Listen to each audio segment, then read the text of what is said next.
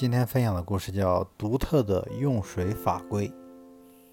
阿拉伯半岛上的阿曼是一个淡水奇缺的国家，全国三十万平方公里的土地上，没有一条河流、一个湖泊，年均降水量仅有二百五十毫米左右。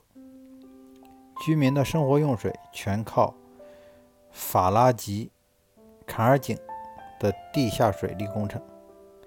淡水如此珍贵，在农村自然也就成了形成了独特的用水法规。